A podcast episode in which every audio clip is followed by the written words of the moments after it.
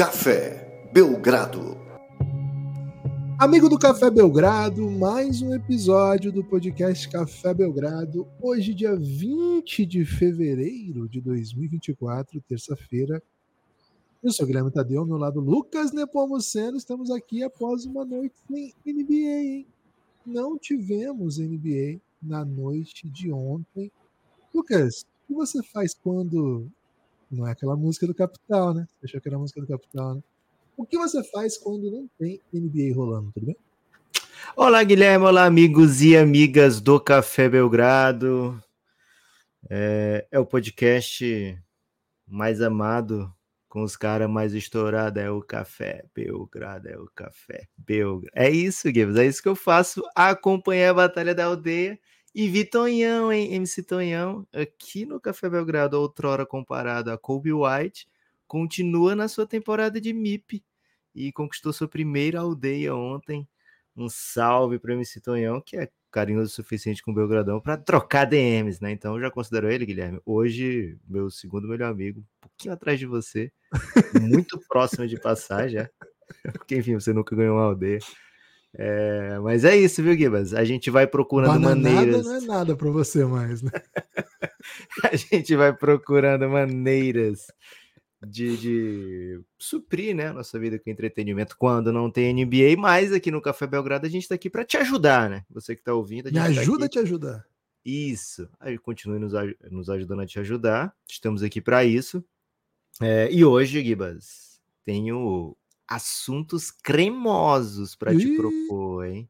É, assuntos cremosos para a gente fazer uma trocação franca, uma trocação justa. Mas antes da gente partir para isso aí, temos que dizer que hoje é 20 do 2. Um dos dias aí que as datas se olham no espelho, né, Gibas? Dia e mês se olham no espelho, então faça isso também. Se olhe no espelho hoje e tente descobrir quem você é. Se você não gostar, aí você não se olha mais no espelho a partir de hoje. Se você não gostar, não tem nada a ver com isso, né? É, seguinte, é, Lucas, tivemos recordes, hein? Recordes de Pix isso? React. Isso mesmo. É verdade? Tivemos cinco pedidos de React. É a primeira vez, né? Que passa, acho que três era o recorde até hoje. Então tivemos cinco Pix React, por isso que hoje tem poucas modalidades, né? A galera focou no React. Para quem não sabe, o Pix React ele não vem pro podcast. A gente fala o nome aqui no podcast, evidentemente. que é O chefe do Café Belgrado é podcast. Mas o Pix React é basicamente alguém falando o seguinte: ó, vão lá e reajam a tal vídeo no YouTube, façam esse react. Então, vou mandar um salve para quem mandou e falar: ó, já, já colocamos na linha de produção, vai saindo ao longo do dia, tá? É, o Will, nosso grande amigo Will, um dos maiores torcedores do Philadelphia do Brasil, quando Maior, rima, maior. maior, é isso. Tivemos dois do João Vitor, um do Lucas Perillo, Lucas Ó, Porto, João, nosso- Vitor, João Vitor é polêmico, hein? Tô temeroso. Não, eu nem vi o que, que é ainda. Eu só sei. O, o Lucas Porto eu já vi porque ele mandou lá no Insta. Lucas Porto, um dos maiores pagodeiros do Brasil. Pagode não, né? Samba, né? Um dos maiores Samba. sambistas aí do Brasil. É, ele mandou The Office pra gente reagir, né? Então, porra, Ô, rapaz. Cara, delicioso, né? Delicioso. remunerado para assistir The Office. É a É. vida, velho. É a vida. Inacreditável. Vai pro ar também, em breve. E é, o Gabi Lontra, né? Grande Lontra. Então, esses cinco, né? Dois do, do João Vitor. Ansioso, hein? Gabi Lontra curte uma ousadia, Gibas. Não, é tumulto, vai ser tumulto. Então, habitem lá no nosso YouTube, que vocês vão ver esses conteúdos todos que eles pediram. é, vão estar lá, tá? Então, quem quiser, entra lá. Lucas, preciso ainda falar aqui dos Pix Reacts de ontem, porque a gente teve um problema de, de tecnologia, né? Então, Hum, não sei se chega a o- ser tecnologia, viu, Gibas? o futebol É, no gelo, que a gente até prometeu aqui, Isso. para o Lucas Dias. O Lucas Dias, nós vamos entrar em contato com você para você mandar outro vídeo, porque a Federação de Futebol do Gelo Alemão, futebol de gelo alemão, não tá deixando. Então, tem algumas Não gostaram da nossa reação, né, É, a gente verdade pode te essa. mandar o vídeo de reação, tá pronto já, tá pronto. A gente pode subir Não, alguma. A gente vai fazer isso, né? A gente vai botar no Drive, vai mandar para ele, mas Isso. fica também o. Fica o convite para mandar algum outro vídeo, já que você já pagou, Isso. né? É, só não pede de volta os vintão, né? Pelo, amor de Deus. Aí não. o, o banco barra. O jurídico barra. o jurídico na evolução. Então é o seguinte, ó, quer participar via Pix React, que significa basicamente, ó, tô mandando um tô mandando aí um vídeo para vocês reagirem, uma música, um, sei lá, alguma coisa assim, né, na faixa de 5 a 7 minutos, tal. Mande aí no podcastbelgrado@gmail.com. Esse é o único Pix que tem limite, é, tem limite mínimo, né? A partir de então, você pauta aí qual é o react que nós devemos assistir e aí vai para o YouTube. É fica o convite, tá? O Lucas Porto até mandou uma DM antes perguntando assim: Ei, pode ser pedir análise de música, por exemplo, para fazer tipo estilo elástico? Pode tudo. Pix React é muito é. pouca coisa que o, o, jurídico barra, tá? O Pix Talaricagem, até perguntaram sobre o Pix Talaricagem lá no, na DM. Essa o jurídico tá barrando. Não, que isso? Tá barrando. Peraí. Como assim, velho? Comitê de ética barrou. O jurídico aprovou, mas o comitê de ética barrou. Mas eu vou entrar com recurso, viu? Ok. Entrarei com instância. recurso. Vai para a segunda instância. Prol do.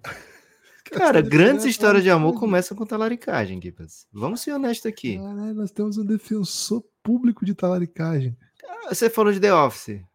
O que é que o Jim é, não... Talarico. Não vai dizer que não é das grandes é histórias de amor o Jim da é história do, da TV? Só tô dizendo, o Jim é talarico. Isso eu tô te dando, uma... beleza? É Lucas, poucas modalidades hoje. Vamos conversar com o povo antes de entrar nas questões crocantes que você tem para trazer? podcastbelgrado.gmail.com Mande o seu Pix, mande o comentário, mande a mensagem no corpo do Pix. A essa altura você já sabe como funciona. Se você está aqui pela primeira vez, peço desculpas, não sei como chegamos até você. Cássio é maior que o Giannis, disse o André Casado. Maior ídolo de um dos maiores clubes do mundo o Giannis nunca defendeu uma bola do Diego Souza.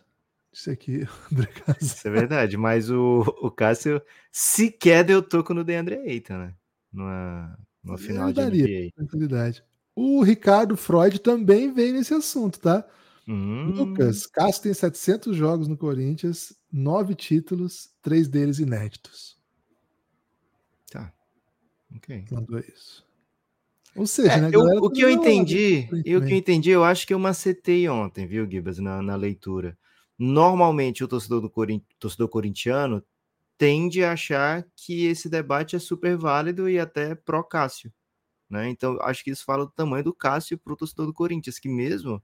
Mesmo é... fazendo dois anos horrorosos. E é, que ele tá propenso a receber esse tipo de comentário que eu tô no momento de elogiar o Cássio, já vem baixar a bola dele imediatamente, né? É mesmo o corintiano fazendo esse tipo de comentário, é tipo briga de irmão, né? Eu posso falar mal do Cássio, é, porque ele é meu irmão. É Agora não vem não, porque pô, o cara pegou a bola do Diego Souza, acabou com o Drogba, é campeão do mundo, sabe? Não tinha último... Drogba, pô. Peraí que não, não tinha Drogba, não tinha? Não. Raza. Era o, o Raza? Pô, já diminuiu um pouco aí o... É tipo Eita, velho, Raza. Frank Lampard. Ok, boa. É, vencemos o último brasileiro campeão do mundo e talvez para sempre, né? Então, o corintiano ele é bem protetor dessa imagem, né? Abrimos o debate lá no Twitter e também no Giannis. E, Gibbs, posso te dizer, não vi não corintiano defendendo a tese. É, acho que isso fala muito do tamanho do Cássio é, para o amor do o corintiano. Muito, quase todos falaram que ele é o maior da história do clube, né? E muito não corintiano não entende isso fechar essa questão assim, acho que vamos chegar a um consenso agora.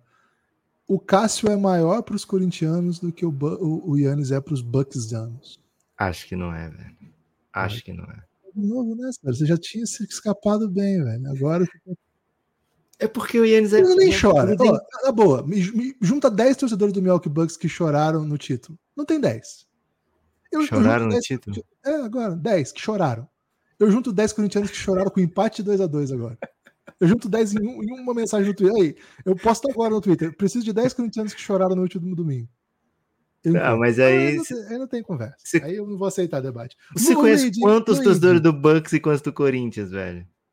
Cara, os caras da NBA. Se uma amam. pessoa do Yanni que torce pro Bucks tiver chorado, que você conhece, já é maior proporcionalmente do que os corintianos, porque você conhece, sei lá, milhões de corintianos.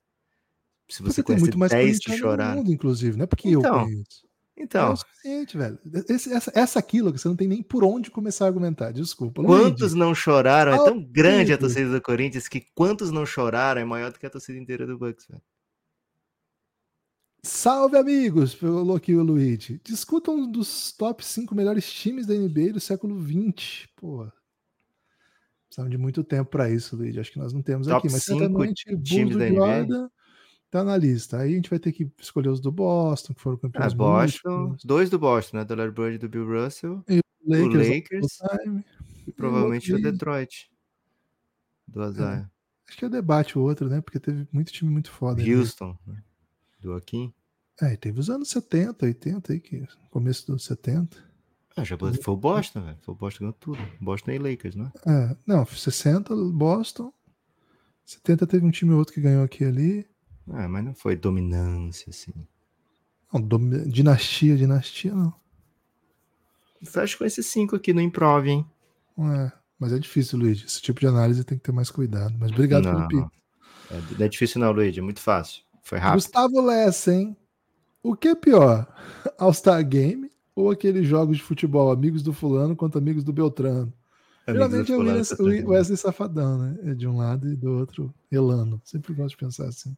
O dos amigos é pior, porque você não conhece nenhum amigo, né? Isso que é Se for foda. amigo do Zico, por exemplo, amigos do Zico, tem uns caras famosos. Pô, mas aí entra o neto dele, sabe? O campo é Pô, maior mas, também. mas tá, o filho do o Neto eu não sei, mas o filho do Zico foi responsável por aquele grande sucesso só no sapatinho. né? Porra, é bom aqui, É né? verdade. Boa. Sabia cantar? Eu acho que o amigo. Só no sapatinho.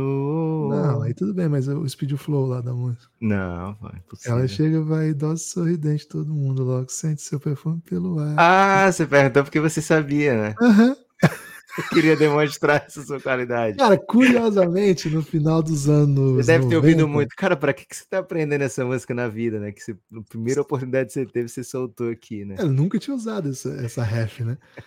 E, cara, nos anos 90, é isso? É, né? 90, e- não, no, final, no 97. Já contei a história aqui, né? Que eu, tava, que eu formei um grupo de pagode, né? Até fui assaltado quando a gente foi comprar um atabaque. Contei aqui já, não contei? Já. Eu tinha um cavaquinho, inclusive. Mas você ficou Sim. com o instrumento, né?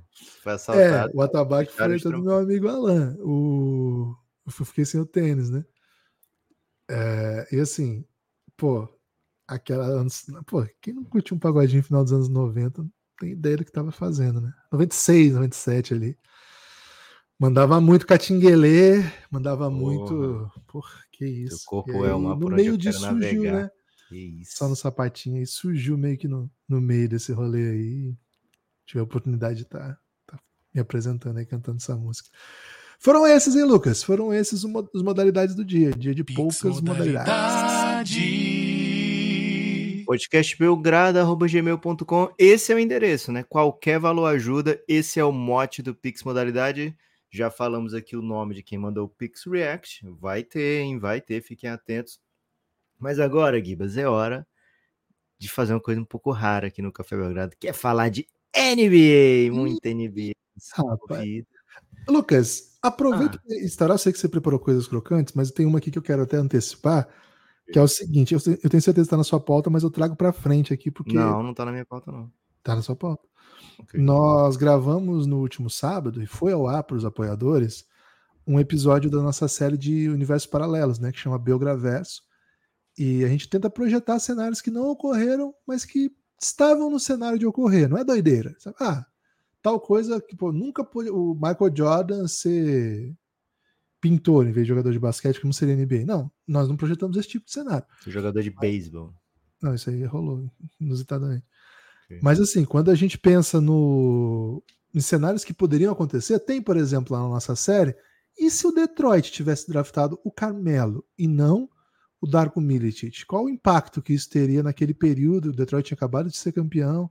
Como é que não teria, né? Seria campeão no primeiro ano do Carmelo? Seria? Será? E a gente vai projetando como é que isso vai, para onde isso vai, etc. Tem vários episódios disso. Se o Curry não é draftado pelo Golden State, mas por algumas das equipes que estavam antes, tem muitos cenários. E nós lançamos no último sábado um episódio sobre um Belgraverso que foi aberto na última trade deadline, quando é, depois da- Fresquinho. é fresco. Depois da trade deadline, o hoje soltou. Não faz muita diferença, né, Lucas? Porque quando abre o Belgraverso já aconteceu tudo, né? Já deu a volta né, no universo. Isso. Só a abertura da porta já tem um lapso temporal que, que in, é, deixa inadequada a análise de frescura nesse sentido. Quem não entendeu, vai assistir um De Volta para o Futuro, é, Dark. um Tem um Dark. Dark, né, universo inteiro da Marvel, né? Aí é meio cansativo.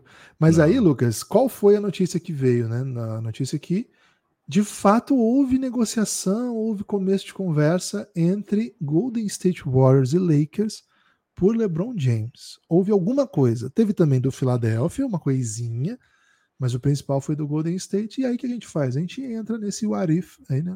E se. E, cara, ficou bem legal esse episódio. Quanto tempo, Lucas? Uns 40 minutos, mais ou menos? Projetando aí 45, eu acho. analisando o time, analisando para onde vai, para onde não iria, quais eram os problemas, quais eram as soluções, quem o Lakers receberia. Polêmicos de alguém aqui desse podcast que não sou eu, hein?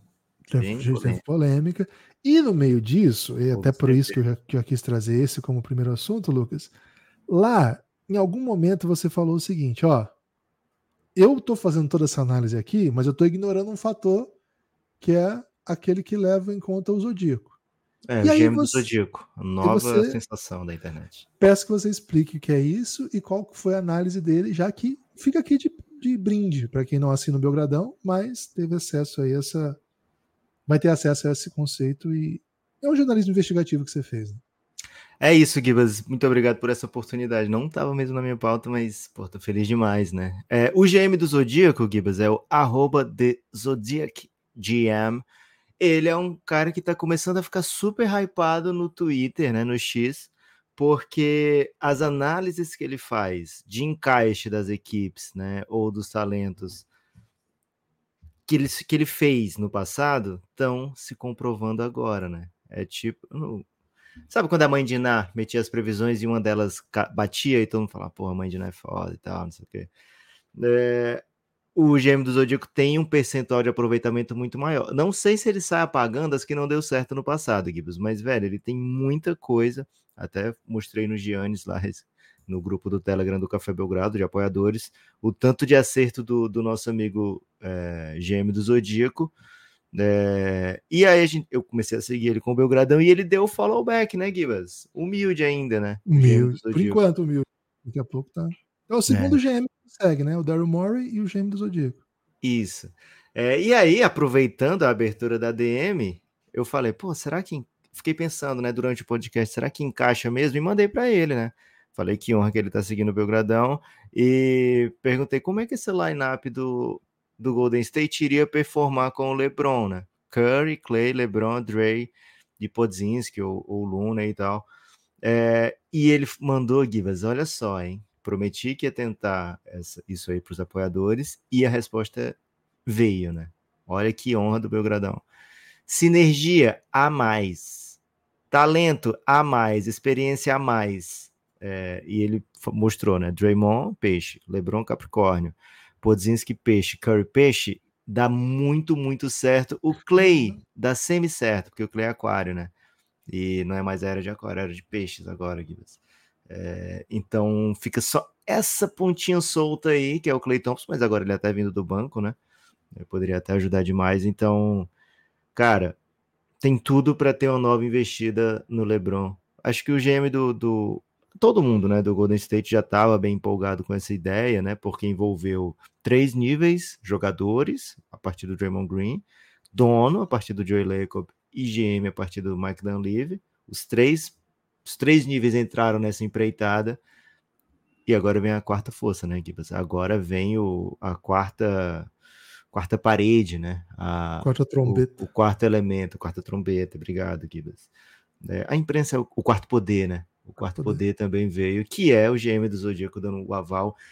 Ele não só mandou a DM pra gente, Gibas, como inspirado pela pergunta do Café Belgrado, fez essa postagem também no Twitter dele, né? Olha só, olha só. É, então se você ver lá na timeline dele, vai ver que ele mandou, e a gente pode até mandar print se você duvidar, como ele mandou antes pra gente, então de fato inspiramos o, Z- o GM do Zodíaco a fazer mais uma postagem intrigante que provavelmente vai mexer com toda a estrutura da NBA nos próximos meses aí, porque o Golden State vai com tudo pra cima do LeBron, que tem play option, viu? Não precisa nem perder ninguém se o LeBron quiser jogar por menos. Se ele já se sentir assim, realizado financeiramente, pode escolher pro Se ele ler essa mensagem do gêmeo do Zodíaco, é capaz dele ir de graça lá pro Golden. State. Agora, curioso, né? Que todo mundo nasceu aí entre dezembro e fevereiro dessa lineup, né? É um. Brabo.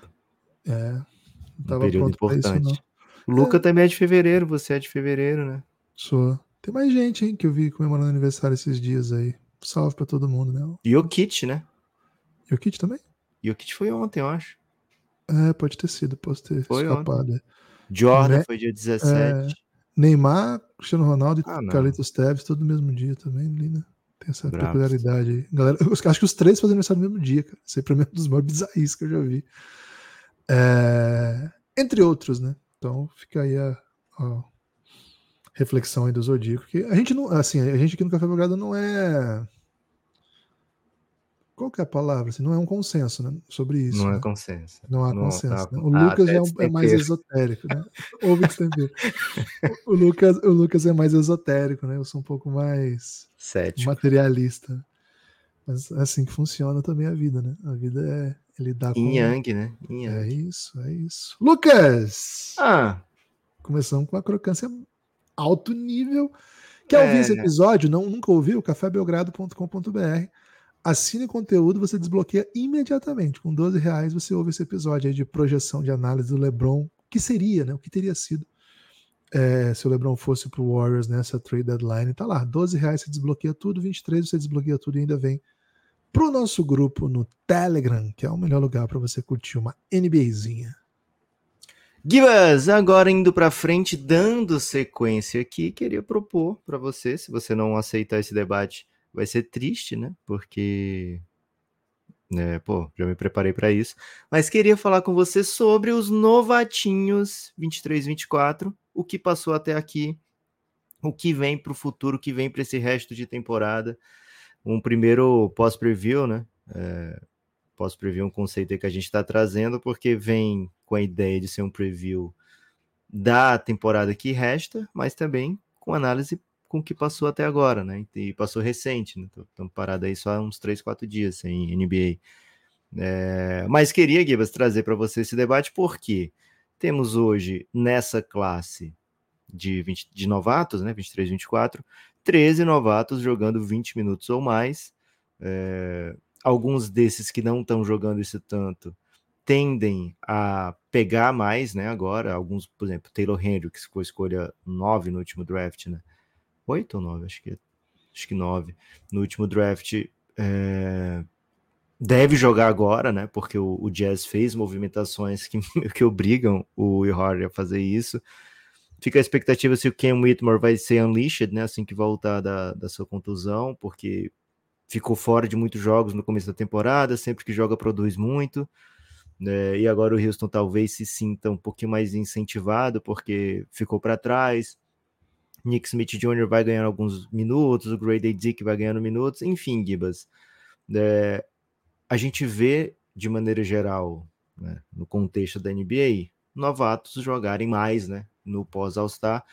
E também queremos aqui falar, lógico, dos caras que hoje lideram a corrida pelos prêmios de novato, né? É, Vitor Embanyama, Chet Holmgren, Brandon Miller, Jaime Hackers, falar sobre Scott Henderson, falar sobre Bilal, né? Um assunto aí que E... enche a boca de muita gente, que ontem George, Derek Lively, muito, muito talento nessa classe, né, Givas? É, alguns que a gente gosta mais do que outros.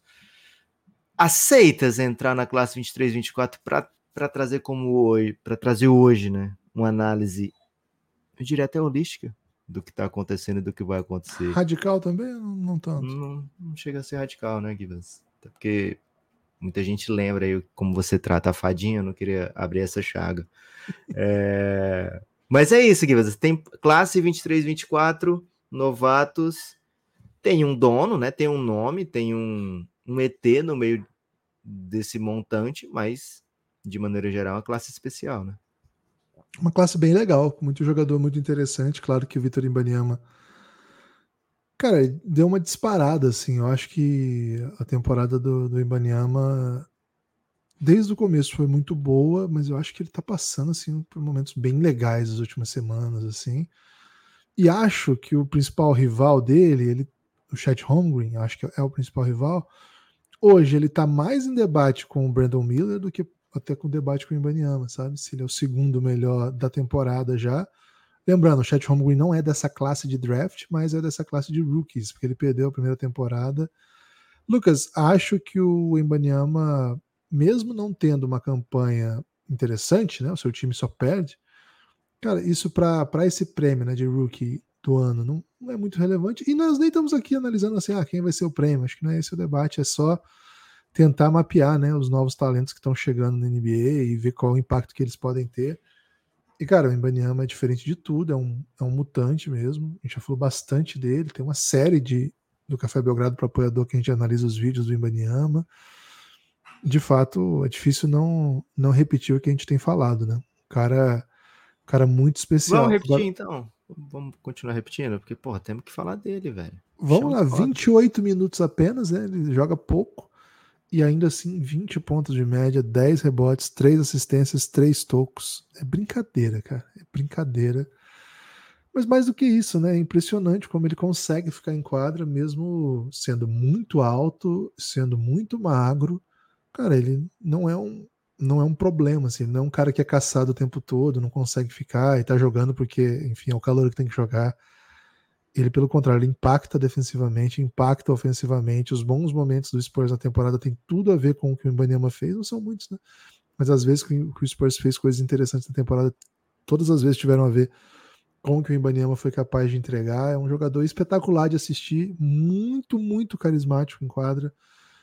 Cara, sou encantado pelo Ibanyama, ele tá cumprindo todas as expectativas. E, cara, eram expectativas monstruosas e ele tá entregando. É impressionante o que esse cara tá fazendo, Lucas.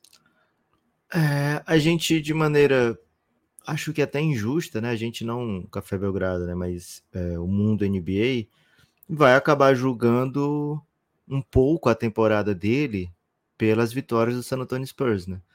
É, porque eu tava tentando encaixar aqui, velho, essa temporada do Ibanyama não dá, não existe. É, eu acho que tá superando as minhas expectativas, superando bem as minhas expectativas. E eram altas, tá? O cara até ele aumentou as expectativas quando ele bateu na Britney antes de entrar na NBA, né? Ele não o bateu na Britney. Não, pô, mas você entende o que eu tô dizendo. Mas é quando o cara assim, tá, o cara ignorou a Britney, pode ser assim? Okay. Porque vai que a pessoa não pegou a história, né? Vai pensar que, pô, que isso, né?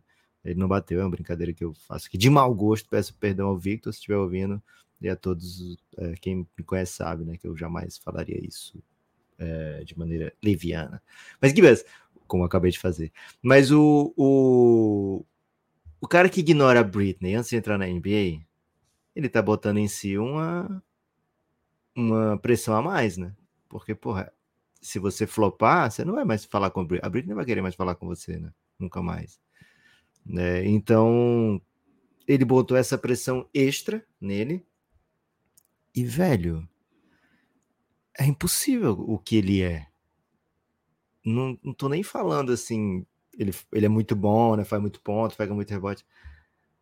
É incompreensível como funciona o jogo ao redor do Embanyama, tanto os companheiros como os, os adversários, né?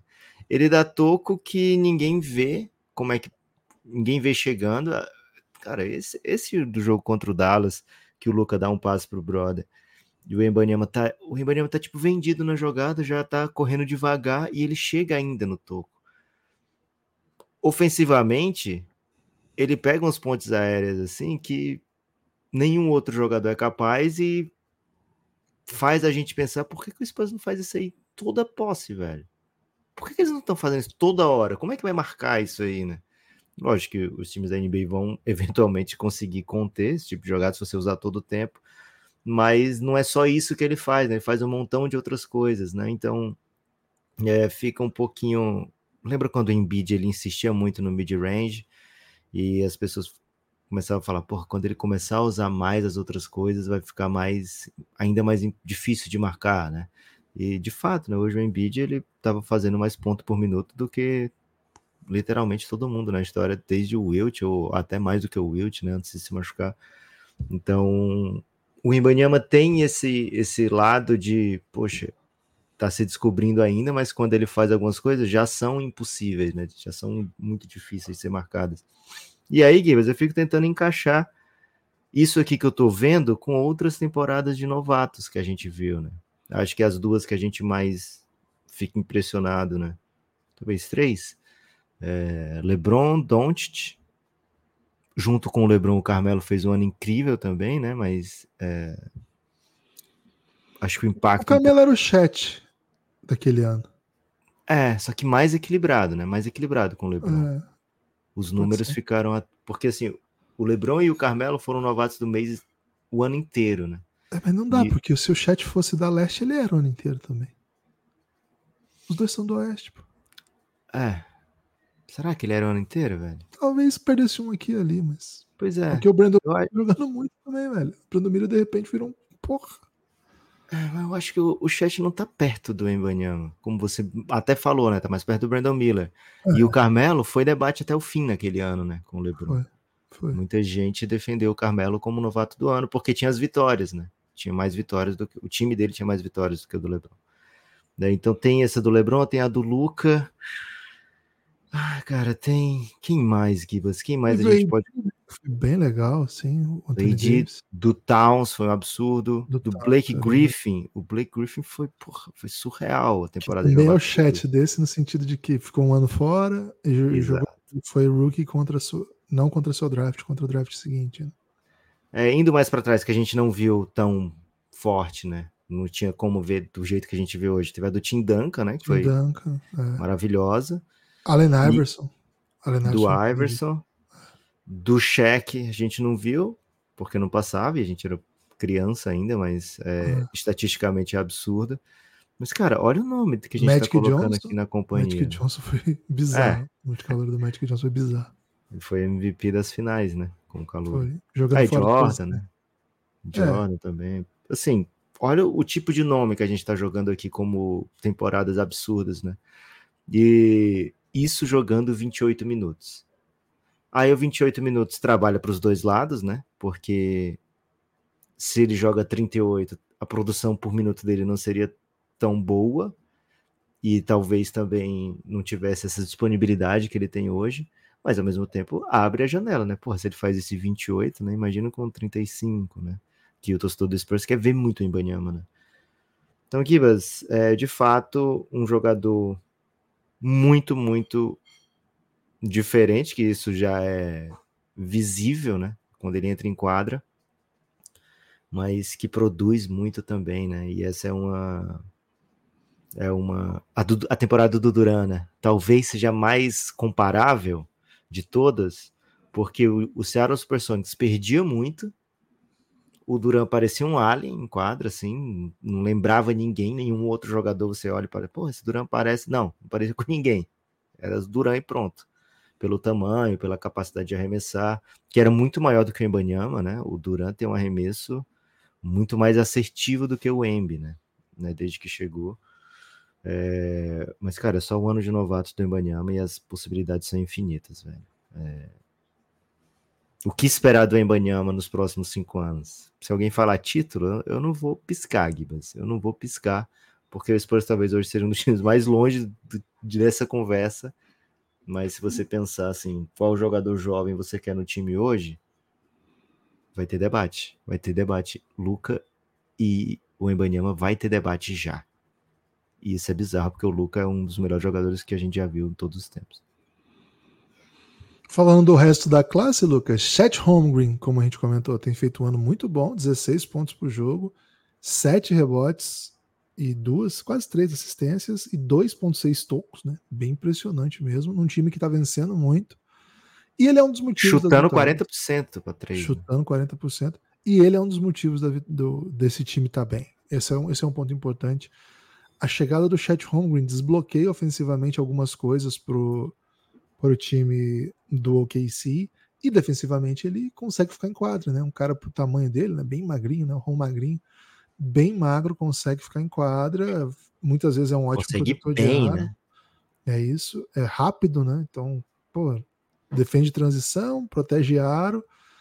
Na, quando é chamado para o perímetro, ele dá conta, né? A NBA de hoje, ela não é a NBA dos anos 90, né? Se a NBA dos anos 90 você bota uns magrinhos igual esses aí para defender poste baixo, pô, provavelmente o Cal Malone, o Shaq, o, Raquinho, todos os pivôs da época, né? Pô, ia jogar de costas, empurrar, arrastar eles para dentro, fazer bandeja, fazer cesta fácil, enterrar na cabeça dele.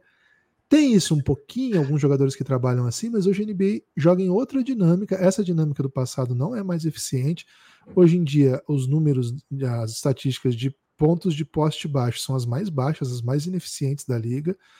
Então, o pivô, é, dos pivôs, é exigido um outro tipo, um outro conjunto de características que geralmente tem a ver com mobilidade, com altura, com capacidade de dar toco, de se recuperar rápido e, sobretudo, de ficar parado na frente de um defensor que vai te tirar do garrafão, que é o que o jeito que as equipes estão jogando. E aí a gente vê um pouco por que, que essa. essa... É, se você tiver um cara que faça tudo isso e ainda seja capaz de botar o, o Green. De costa para cesta, né? Como o Jokic, ele vai sair falando, pô, precisa engordar, né? Mas só é tem um Jokic na liga. Um tem... Jokic, um Embiid e já. É isso. Aí o próximo é o Sabonis que não faz isso. Né? O Sabonis é o próximo pivô dos três. Talvez você pode falar que é o Adebayo, que também não faz isso. O AD? O, tá, tá um pouco mais, mas é magro também, né? O AD já foi magrinho, assim. Ele, é. Hoje é um pouco mais encopado, mas ele já teve esse biotipo aí também. Acho que é um biotipo interessante para os dois mirarem, inclusive, o AD, sabe? Sem as lesões, pelo amor de Deus. Mas acho que é um, é um biotipo do, desse cinco moderno, assim, esse cinco do futuro. É, então, o Chat Holmgren, incrível. Gosto muito, muito, muito dele. Sou encantado por ele. Agora, um cara que está me surpreendendo muito é o Brandon Miller. É, a gente. Cara, foi meio que unânime que eles estavam. Que o, que o Charlotte, na pessoa do Jordan, estava fazendo doideira de passar o Scoot. É... Kiva, só antes de entrar nesse aí, só um debatezinho rápido. Da classe do Holmgren tem Paulo Banqueiro, ele pode se tornar o melhor da classe? Pode. Assim, cara, o Banqueiro é impressionante, né? É foda. Ele é muito foda, velho. Cara, ele, ele arranca ponto do nada. Assim. E tem o J-Dub, né? J-Dub é um absurdo também. Que é do próprio é, time do, do chat. É muito bom jogador. Mas acho que pode sim. Acho que pode. Boa. O. Brandon Miller quando o Brandon Miller é selecionado pelos, pelo Charlotte, parecia mais uma charlotada, né? Assim, e, Ficamos puto. Muita gente, não só a gente. E, cara, começa a temporada. Hum, não é como se o Charlotte tivesse acertado também, mas o Scoot começou meio esquisito. Aí meio que se esqueceu isso. Ali tava uma briga dos dois. Nesse momento da temporada, nós estamos gravando em fevereiro, o Brandon Miller se achou e tá fazendo sequências de jogos espetaculares, e não é pouco, não. Ele tá justificando aquela comparação que ele mesmo trouxe para a mesa, que é com o Paul George, né? Segundo ele, o GOAT, segundo o Brandon Miller, o Paul George é o melhor jogador da história do basquete. Ele confundiu um pouco, né? Ali na hora de, de auto, da autopromoção e se comparou com o Paul George, na sequência comparou o Paul George ao melhor de todos os tempos. Mas assim, acho que é, é importante dizer, o Brandon Miller tá num time vaziado, que cultura horrível, cheio de, nesse caso, literalmente criminosos no elenco. Mas, cara, inclusive ele estava envolvido em coisas muito ruins né, no off-season, acho que não, não, cabe trazer de volta isso aqui. É, foi absolvido. Pô, agora eu vou falar, senão as pessoas vão achar. Cara, ele estava envolvido numa cena de crime em que ele teria levado uma arma para alguém que praticou o crime. E. É, é bem mais complexo do que isso, né? É, mas assim, Nem, assim ele não foi absolvido, ele não foi absolvido, Gibbs. Sequer foi... foi criado um caso contra ele, porque de fato não há nenhum indício de que ele estava participando. Isso. O e fato é, as importante... coisas do cara estavam dentro do carro dele e ele ia já estava marcado de buscar esse cara que quando pegou as coisas dele, né, usou matou essa arma para matar matou uma pessoa por uh, mirando em outra né? E essa outra pessoa estava atirando nesse cara também, né? Era uma trocação de tiros de caras que brigaram e aí acabou falecendo a, a namorada do cara que supostamente começou a briga. Enfim, é uma história muito, muito triste. É isso. Assim, eu digo, é importante, eu não queria ter falado, mas acabou escapando, é bom falar, porque aí o, o Brandon Miller tem companheiros de times que são é, das, da pior espécie, né? Mais Bridges, né? Mais Bridges. É, terrível, assim, né? terrível. É, enfim. Acho que esse momento de uma franquia disfuncional que mudou de dono durante a temporada, mudou de tudo, né? Tá super confuso, trocando jogador. Não sabe muito bem para onde vai. Cara, ele tá sobrevivendo, jogando muita bola. É muita bola num contexto meio horroroso? É. Mas o do Portland também é, né? Então, aqui fica elas por elas e acho que nesse momento ele parece mais pronto, mas os dois são muito novos ainda, né? Então não dá para para abandonar o Scoot. O que dá para dizer também sobre o Scoot, e eu tô focando nos dois porque é um debate segundo contra a terceira escolha ali, os dois humanos, vamos dizer assim, de uma classe que tinha um alien, é que, cara, tem chão para esses dois se tornarem dos melhores de suas posições, são posições diferentes, né? O Scoot é armador, combo guard, vamos dizer assim, o Brandon Miller é um wing, é um 3, pode até jogar na 4 em algumas situações, pode ser fazer da 2 a 4. É um. Pô, dois jogadores bem novos ainda, que já mostraram bastante coisa. Eu não tô pronto para dizer quem é melhor dos dois aqui, não, mas certamente eles são terceiro e quarto dessa classe, viu, Lucas? É, o Brandon Miller, ele tem o. Não sei se é certamente, viu, Gibas? O Brandon Miller, ele tem o o tempo a seu favor agora, né? O tempo de quadra mesmo e o protagonismo, né? O, o Charlotte está jogando sem o Lamelo, então isso abre a vaga e trocou o Gordon Hayward, por exemplo, né? Que era um cara que demanda a bola quando está em quadra, trocou o Rosier, que é outro cara que demanda a bola. Então isso fez com que os números dele se expandissem, né? Agora é o primeiro mês que ele está pontuando mais de 20 pontos por jogo, tá com 23,5 agora em fevereiro, né? tivemos teve oito jogos em fevereiro, é pouco ainda, mas já é já são oito jogos que apontam numa direção é, promissora. É, tá arremessando bem, né? Tá quase 40% da bola de três pontos. E sempre teve um arremesso bem bonito, né? Que parecia que ia funcionar mesmo na NBA e tá funcionando, tá chutando quase 39%. E agora em fevereiro tá melhor do que isso, tá mais, tá acima de 42% nessa, nesse mês, nesse split, né? E tá, como eu disse, com o protagonismo. No lado do, do Scoot, ele não viu o Portland descapitalizar. Era uma coisa que era óbvia pra gente, que era o Portland trocar os seus veteranos, porque qual é o sentido de você manter o Malcolm Brogdon por lá, né? A gente não viu, o Portland viu. O Portland sente que vale a pena manter os veteranos jogando à frente do Scoot Henderson. É, não só isso, mas com maior protagonismo, né? Então o Scoot hoje ele é um cara que vem do banco, é, na maioria dos jogos. Ele é um cara que é, o jogo não passa por ele o tempo todo e não é preciso. E o Portland tá tudo bem com isso, sabe? Não, não tá nessa de, ah, não, agora eu preciso que isso aconteça. O Scoot é um cara muito novo, acabou de fazer 20 anos, mais um de fevereiro, viu, Gibas? Mais um aquariano nato aí. No dia 3 de fevereiro é, completou seus 20 aninhos. Tem muito tempo pela frente e os meses piores aparentemente ficaram para trás, viu, Gibas? É, aquele momento em que, porra, o que, que o Portland fez, né? É, aparentemente ficaram para trás em fevereiro também, né? Tá experimentando a sua melhor fase na carreira, só que foram só quatro jogos dele, mas são 18 pontos e seis assistências, que são muito superiores às médias dele, é, especialmente de outubro e novembro, né? Quando ele mal jogou e nas vezes que jogou, jogou mal, né? É, então são dois caras que estão com setinha apontada para cima, viu, Gibas? Estão dentro daqueles que a gente imaginava que iam dar um. que estava aqui preparado para falar, pô, que massa, né? Que eles vão fazer agora na segunda fase da temporada, né? Promissor, viu? Então, se você ainda tiver com a sua trade deadline por vir, num fantasy, por exemplo, experimenta aí, tenta aí no escute, né? É, vai que o cara não tá ciente aí que ele vem brilhar para essa fase final. Gibas, tem dois, na verdade, três caras aqui que estão jogando em times relevantes, no sentido de times que estão brigando por coisas maiores na temporada do que Scott Henderson e Brandon Miller né, nos seus times. E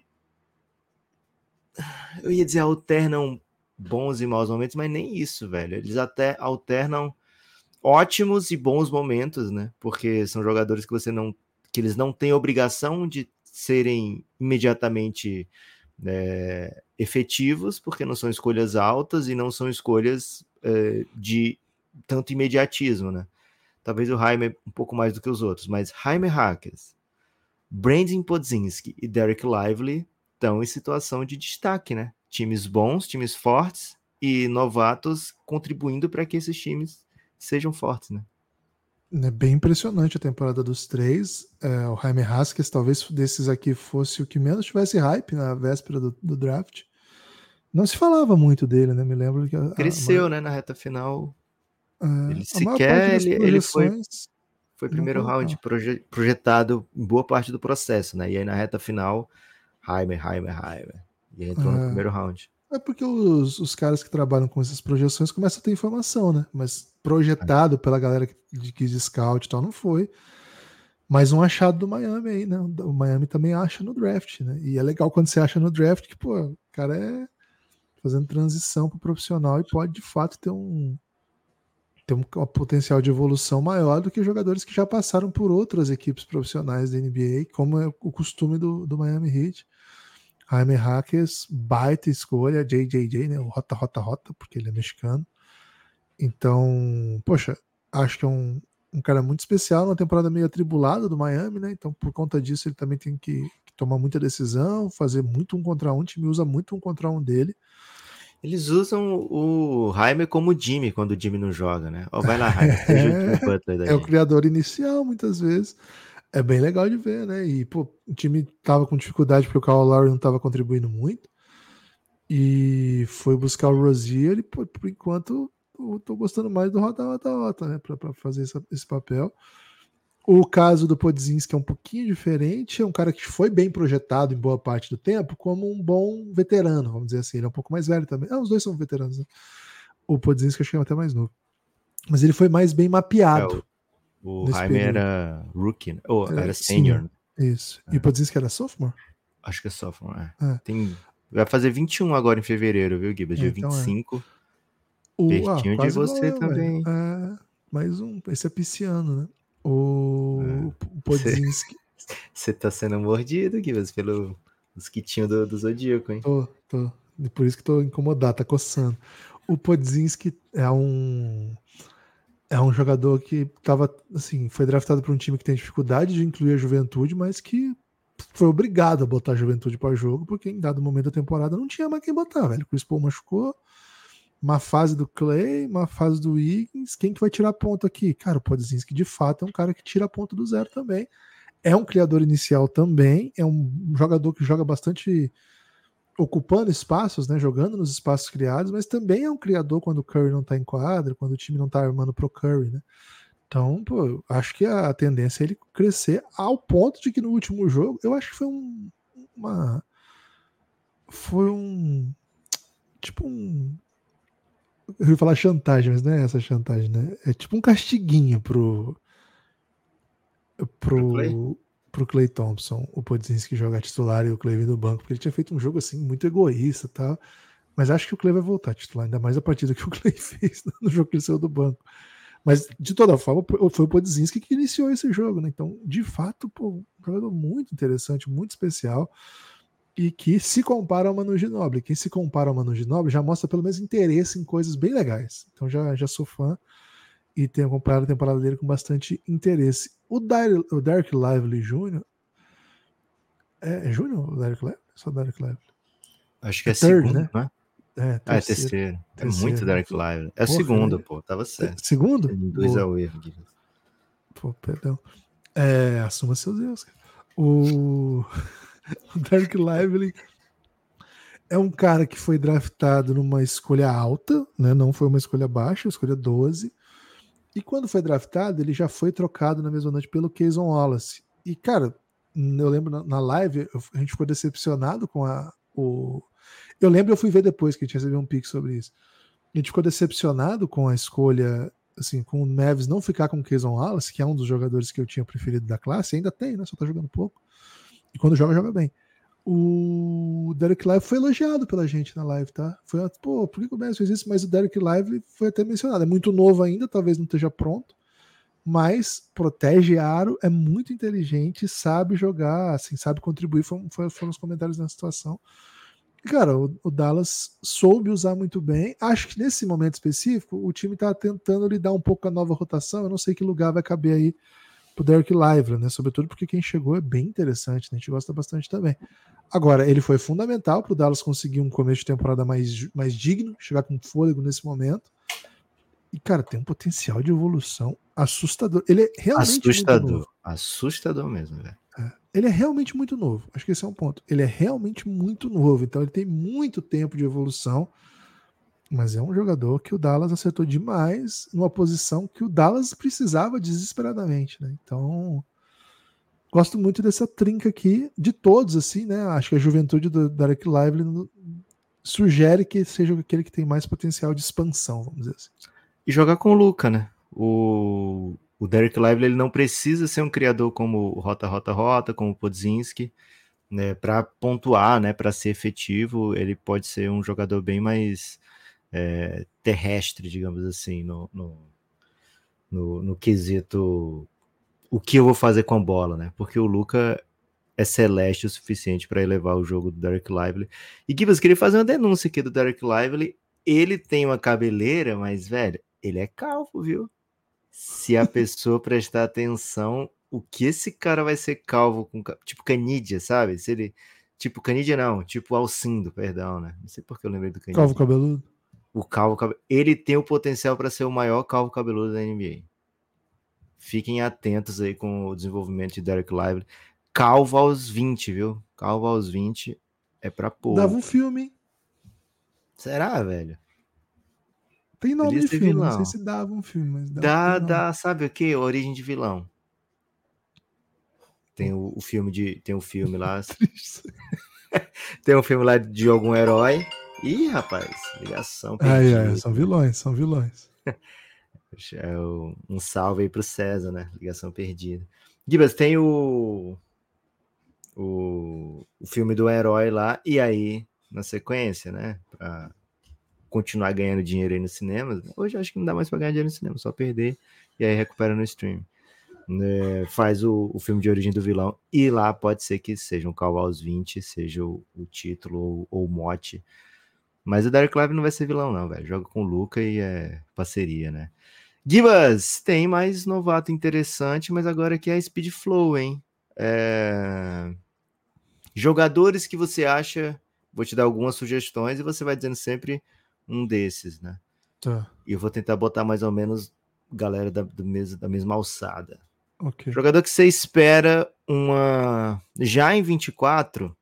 Sim. Uma participação bem legal nessa reta final. E aí eu vou te deixar entre o Bilal, o Amen e o Alçar, né? O Bilal e o Gêmeos, né? Também dá um filme. Ah, nenhum desses. Assim, de todos, se eu pudesse escolher essa categoria que você trouxe, eu escolheria o Keontae George. Acho não, que... mas eu não, não é. Não tem o Keontae George. Eu falei especificamente Bilal e tá, Gêmeos. Eu acho que vai ter uma melhor final de temporada o Keontae George do que esses três aí. Acho que são todos bons jogadores, com tá potencial. É rebelde, velho. Pô, velho, é só assim. Eu ia botar assim. porque esses caras que eu citei são caras do top 7, né? Escolhidos lá em cima no draft. Por isso que eu botei juntos aqui. Vai ter a hora do Keontae George, vai ficar tranquilo. Tá, esses aí não vão jogar melhor que o Keontae George, mas. Cara, desses aí. Tá ansioso eu... pra ver algum deles? Assim, pô, queria ver mais minutos de Fulano. O duro do Bilal, se você quiser ver mais minutos do Bilal, você não, vai ter que ver o quero, Wizards. É, não quero ver o Wizards, mas. Cara, não sei. Acho que o Bilal vai demorar um pouquinho ainda para ser impactante. Ele vai ter que amadurecer e aí vai, vai ter que aos pouquinhos ficar um pouco mais é, útil, né? Por hora o Bilal. O, o Bilal é um jogador que é para ser competitivo, agressivo, defende. No time que não faz nada disso, né? Então, pô, desses aí eu vou fechar aí com. Pô, eu vou fechar com nenhum desses, Lucas. Eu acho que esse final de temporada dos três vai ser assim, legal. Legal. Já viu é. essa rima do, do? Legal, legal. Ele falando legal, ele tava um fatality comando. Legal, legal, legal. Foi uns oito legal seguidos. Interessante, interessante. O Bilal é o sexto hoje na NBA entre é, os novatos com minutos, né? E a tendência é que esses minutos cresçam, né? Que, é, será que o Wizards dê mais liberdade, né? É, Deixar o Bilal solto pode ser mais confortável. É, é, fazer uma canção aí. Gibas, ó. Keontae George, Cam. Whitmore. Brabo. Certo? É, são jogadores que não foram escolhidos lá em cima, tiveram durante diferentes fases do processo né, de draft essa expectativa de que pô, vão ser loteria, vão ser top 5, vão ser top 10. É, não, foi, não foram nem isso, né? Sequer entraram na loteria, mas ao mesmo tempo deixam bem satisfeitas as duas franquias que, que levaram, né? Pelo lugar que foram draftados, né? É... Tende a achar que esses caras aqui podem ser estar, né? Quando tudo tiver dito, né? Quando tudo for dito e ouvido, podem fazer parte ali do, dos melhores jogadores da classe, entre os cinco, seis melhores da classe? Acho que sim. Pô, o, o Ken Whitmore a gente viu muito pouco, né? Ainda, né? Pô, o que eu vi eu achei bem divertido, assim.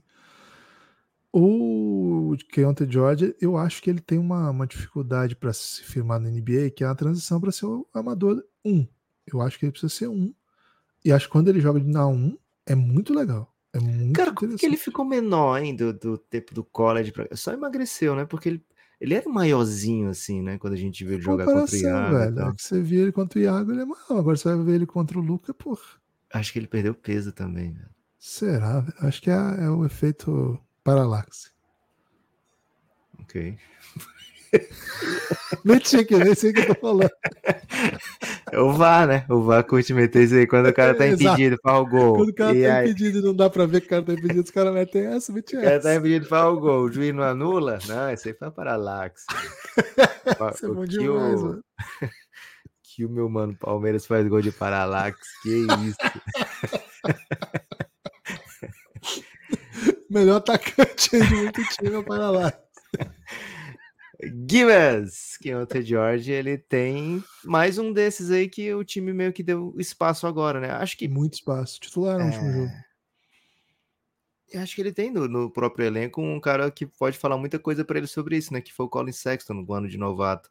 Ele teve muito espaço e baixo aproveitamento, né? O que o T. George está chutando abaixo de 40% no geral e 35% para três pontos, né? Mas continua, vai continuar com volume, vai continuar com com chance. E essa parte de, pô, será que eu posso ser o lead guard, né? Posso ser o principal ball handler de uma franquia? É o que vai fazer com que ele chegue ou não nesse patamar que a gente está querendo que ele chegue. Mas alguém, Gibas, alguém que sim. Porque assim, lógico ah, que não dá pra gente tratar muito. todos, mas também a gente não pode deixar aqui, pô, falamos de novato e não falamos não, de fulano de falar. tal, né? Tem um que você gosta muito, você tem que falar, vou até deixar você falar sobre ele, que é o Jordan Hawkins, né? Jordan Hawkins é um dos calores com quase 10 pontos por jogo, né? Entre os calores, ele tá atrás de todos que a gente citou aqui, claro. Mas assim, ele tá atrás do, do top 4 ali, que foi o como que a gente tratou mais demandadamente, do Rota Rota Rota, do Keontae Jordan e do Podzinski. Ele é o próximo, né? De, de, de cestinha. Joga num time que vai para playoff, ou pelo menos play-in vai. E, pô, vários jogos ele tem uns momentos meio takeover do Jordan Hawkins, né? mesmo sendo calor, ele tem uns momentos assim que ele pega fogo. Então fala dele que eu acho que você gosta bem dele, viu, Lucas? É, Gibas, ele é um cara que chega mais pronto também para NBA. Ele passou alguns anos na faculdade, né? É, e ele, é, ele, faz aniversário no mesmo dia que minha mãe, em 29 de abril. Ah, é, sophomore. 22 anos. É. é. E assim, fez um ótimo torneio, né? Ele conquistou o título jogando muito e subiu muito o seu lugar dentro do draft através do torneio, né? O NCAA Tournament, né? Que é. Tá chegando, hein? O March Madness, né? March Madness.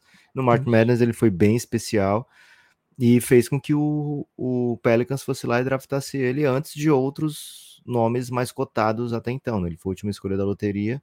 E quando a gente falou a primeira vez dele lá no, no Amanhã Vai Ser Outro Dia, né? Episódio para apoiadores, que a gente vai tratando da próxima classe com antecedência a ideia era, pô, esse cara aqui pode ser primeira rodada, olho nele, que ele joga pra caralho, né? E aí subiu, subiu, subiu, chegou até a loteria.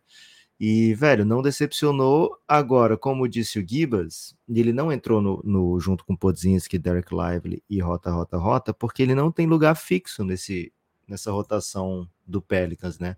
Ele foi muito importante, fez jogo de titular, foi, foi cestinha algumas vezes, né? É, lá no mês de novembro e fez 14 pontos por jogo em, em novembro, foi titular oito vezes é, dos 16 jogos que atuou. Em dezembro, o time estava completo. Aí o que, que aconteceu com o Jordan Hawkins? Sem culpa dele, né? Sem, não foi porque ele não estava jogando bem, mas voltou o Trey Murphy. O, o Jordan Hawkins vai para 12 minutos por jogo, né? Vai para 4 pontos por jogo.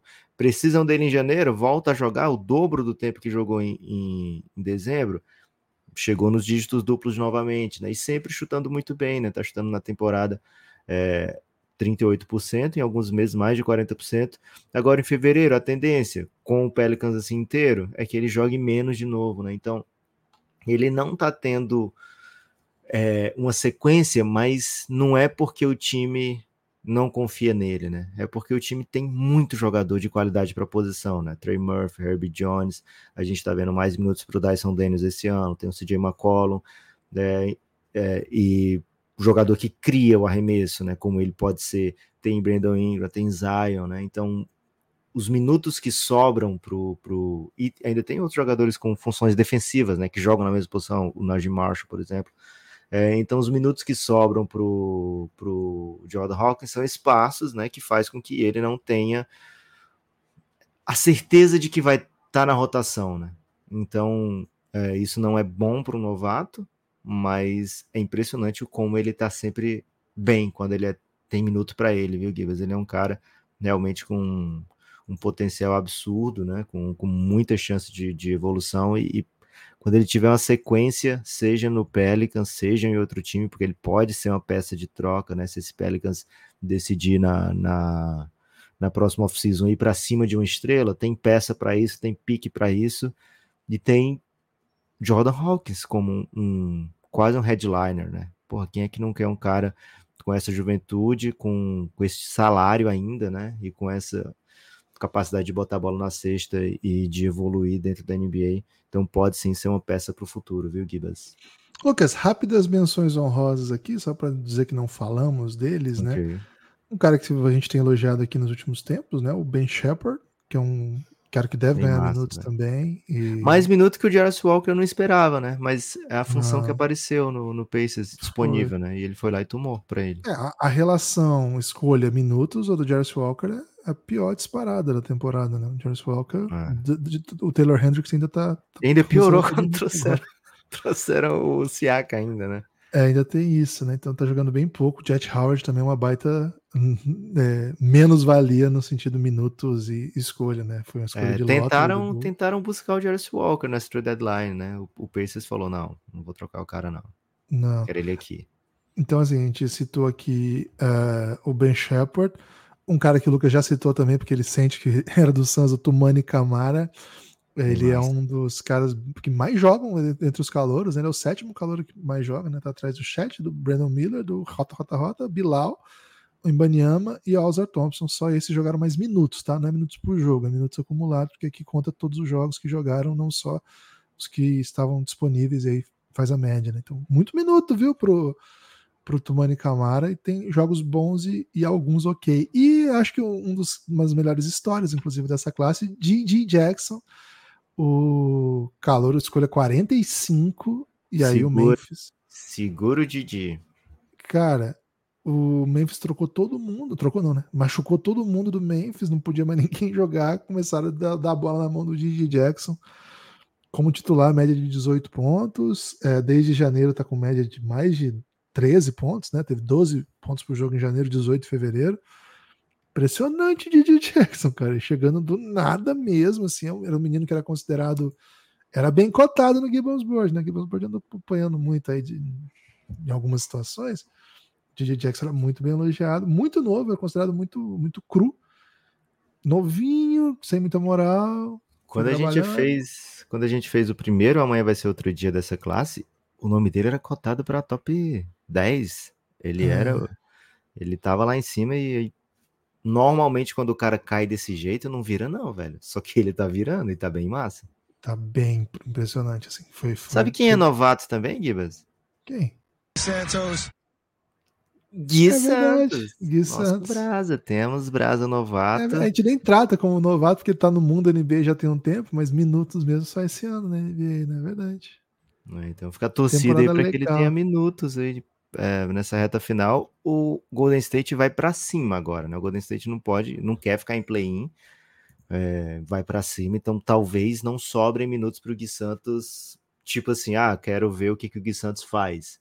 Só que ele chegou é, a aproveitar bem suas oportunidades para ser uma de repente uma carta, sabe, um wild card assim para o Steve Kerr, tá querendo mudar o jogo de alguma maneira, porra, o Gui Santos Lembro que uma vez eu botei ele e o time foi bem, sabe? Deixou essa pulguinha aí, né? Deixou essa essa janelinha aberta aí. Toda sorte do mundo para o nosso Gui Santos. Vamos torcer muito para ele. Outros nomes vão aparecer, viu, Gibbs? Essa reta final agora é para é para isso, né? É, para muitos times é para isso. É... Alguns que estão em equipes mais fortes, como Anthony Black, Kayson Wallace, é um pouco mais difícil que apareça muito protagonismo. André Jackson Jr., por exemplo, né? Não, não caiu bem para ele essa mudança de, de técnico. É... E outros aí vão para o outro lado, né? Vão para os minutos aumentar. Quero ver. Queria ver o Dick, viu, Gibas? Queria ver mais de perto o Dick, assim, acompanhar mais o, o, o que ele pode fazer. Porque o Toronto, velho, não vai para longe, não. Marco Sasser também, né? Seu querido Marco Sasser, acho que vem para um reta final, hein? Que ele vai botar números, viu, Gibas? Vou torcer. Vou torcer para isso. Lucas, chegou a hora de mandar destaque final já, hein? Mais de uma hora e cinco de pote. Rapaz, é... muita NBA hoje, hein? Muita NBA. Muito tô... NBA.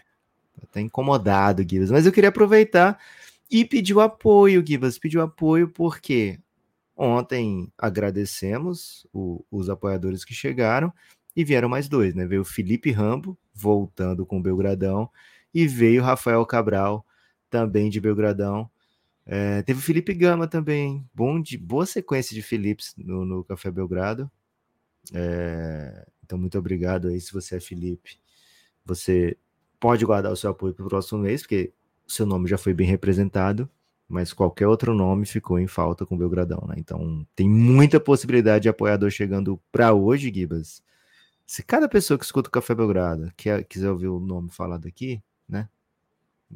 Não tô falando nem de sobrenome, tô falando do nome mesmo, né? Já vai dar um, um adianto muito grande pro Café Belgrado, viu, Gibas? Então, se você é Felipe, tá safe. Se você é Rafael, hoje tá safe também. Mas qualquer outro nome, faltou, velho. Faltou.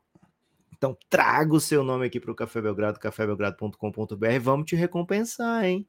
Vamos te recompensar. E não é recompensa tipo do tigrinho, né? Que você recebe uma vez e depois só perde, né? É recompensa constante, né? Sempre recebendo apoios pessoal do Tigrinho, se quiser patrocinar o Café Belgrado, estamos aí também. Acho que, acho que tudo tem limite, viu, Lucas? Ó, okay. o César Matheus mandou o seguinte, né? É, Salve aí, Charles. Tem, tem modalidade, viu, Lucas? Chegaram dois enquanto a gente é, gravava aí. rapaz, enquanto Pix você modalidade. O César Matheus mandou o seguinte: falem coisas belas, pode mentir, sobre o Caxias Basquete, uma das poucas coisas boas nessa cidade, para você ver o nível. Que não, isso? Eu já ouvi coisas maravilhosas sobre Caxias, pra falar bem a verdade. Eu tenho meu, meu primo mora muito perto de Caxias. E ele adora Caxias. Pô, só fala coisa boa de Caxias. Não conheço, nunca fui ao Rio Grande. Quer dizer, passei no Rio Grande do Sul quando eu estava andando de ônibus, viajando de ônibus para Argentina. Foi o meu único contato com Rio Grande do Sul em, em loco, vamos dizer assim. Então não sei o que dizer sobre a cidade. Sobre o time, pô, primeira coisa, KTO Caxias, né? Então já tem essa, já, já, já começa muito bem, né? Pô, Caxias é fechadão com KTO. É uma temporada Cara, difícil. KTO, a gente tem que falar. Eu sei que a hora tá apertada aqui, mas a gente tem que falar aqui.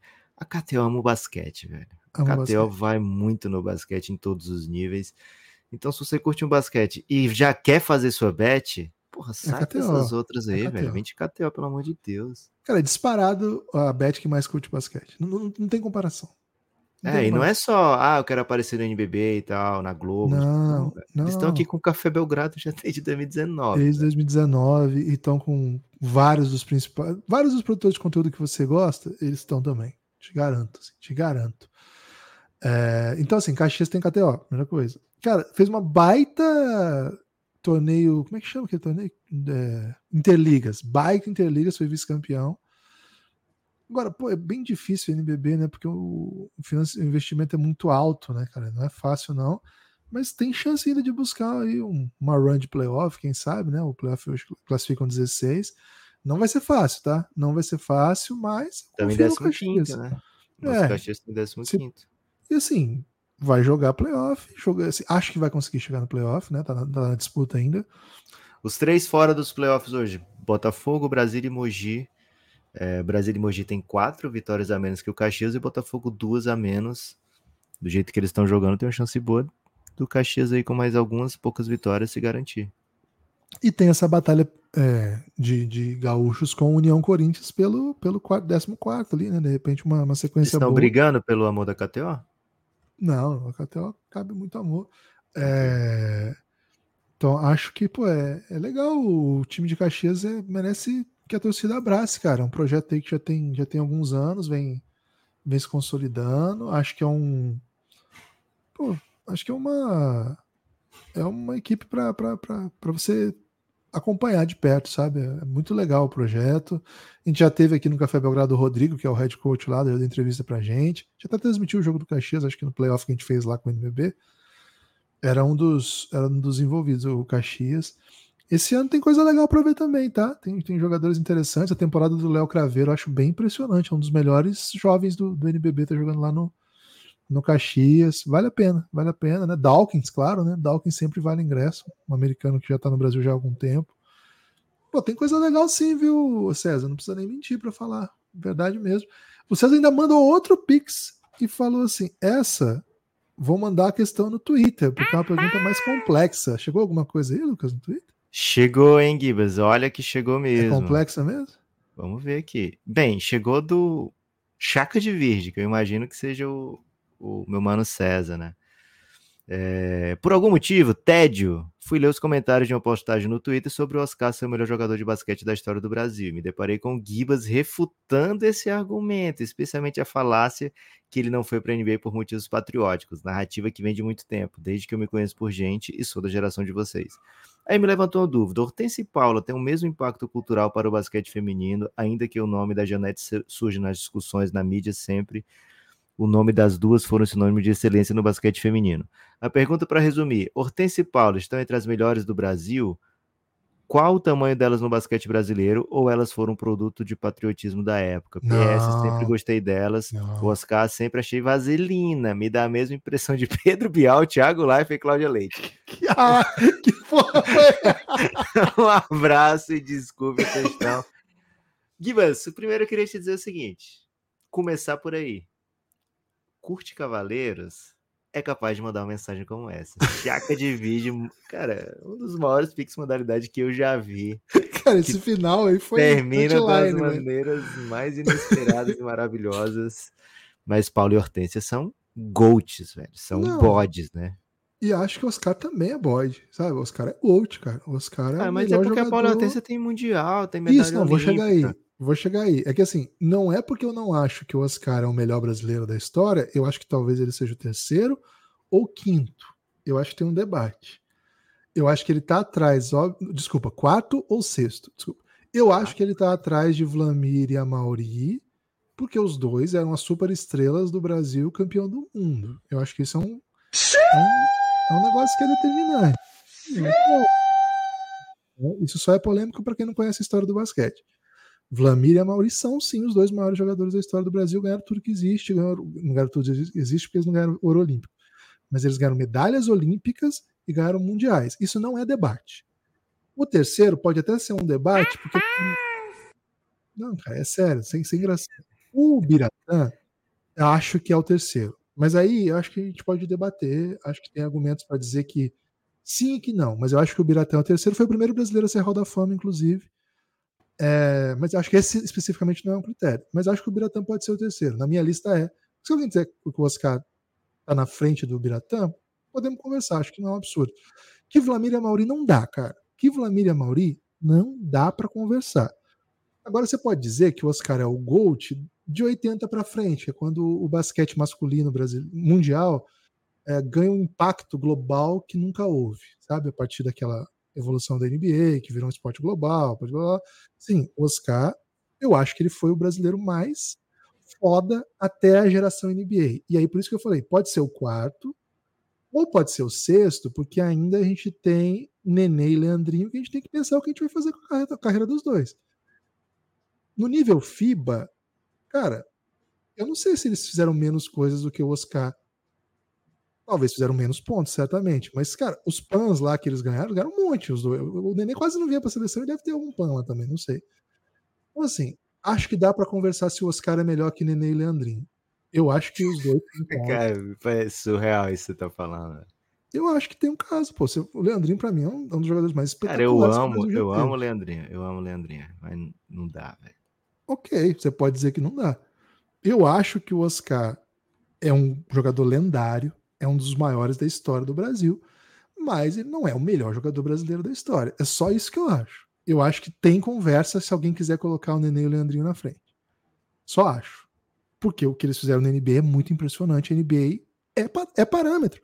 Ah, o Oscar só não foi porque. Eu não quero discutir isso. Não quero discutir o motivo. Eu quero discutir. O fato dele não ter ido é um problema para o caso dele. E a carreira dele em clubes não é boa. E a carreira de seleção dele é boa, mas não tem título.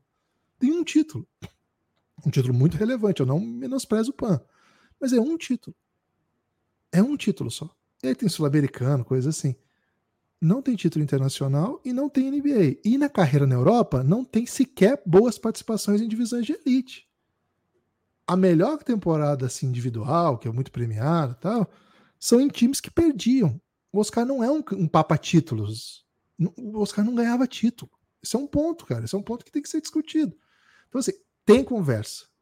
O fato do Nenê e o Leandrinho terem sido carreiras incríveis na NBA, jogadores muito, muito relevantes. Eu acho o Leandrinho mais relevante do que o Nenê foi, porque fez parte de dois times revolucionários da NBA e relevante no primeiro deles, muito relevante, né? Mais de 20 pontos de média dada temporada e prêmio individual na NBA, cara, isso é um critério. Isso tem que ser um critério. Isso tem que ser um critério. Porque o maior jogador da Europa para muitos, o Drazen Petrovic, ele não tinha os números que o Leandrinho teve na NBA. Foi ter depois. Foi ter em algumas temporadas, depois acabou falecendo no auge. Então, assim, é um critério ter jogado na NBA e como se saiu na NBA. Eu acho que esse é um ponto. Mas a parte disso, vamos, vamos topar então que o Oscar é melhor que esses. Beleza, eu acho que não tem nenhum problema em dizer isso. Vlamir e Mauri não tem conversa. Esse é um ponto. Agora, se a gente for pro feminino, pelo amor de Deus, Paula e Hortência são lendas. Lendas absurdas. Elas dominaram, elas ganharam. Esse é um ponto. A seleção brasileira com o Oscar. É, Janete aí, também, velho. Janete também. A seleção brasileira com o Oscar de, deixou de ganhar por causa do Oscar? Eu não acho que seja isso. Agora, Paulo e Hortência ganharam. Ah, se o Oscar tivesse outro Oscar. Não, eu posso falar com o que, o que a gente tem. O que a gente tem é um título mundial de Paulo e Hortência, cara. Isso é muito grande, velho. Título mundial, medalha de prata nas Olimpíadas em que, o, em que os Estados Unidos sediou. Então, assim, perdemos para um dos maiores times da história do basquete feminino do, do mundo, né? Que é a seleção americana de 96. Mundial, campeão mundial. Título, medalhas em sequência, né? Em múltiplas competições relevantes, né? Pô, eu acho Paulo e Hortência não tá nessa conversa, cara. Eu acho que elas são acima.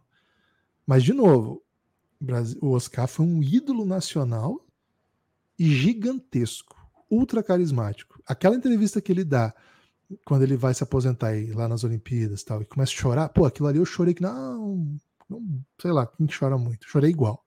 Bebê. É, chorei igual um bebezinho. Eu era bem criança. Ele falou, chorei igual uma criança, mas eu era criança quando eu vi.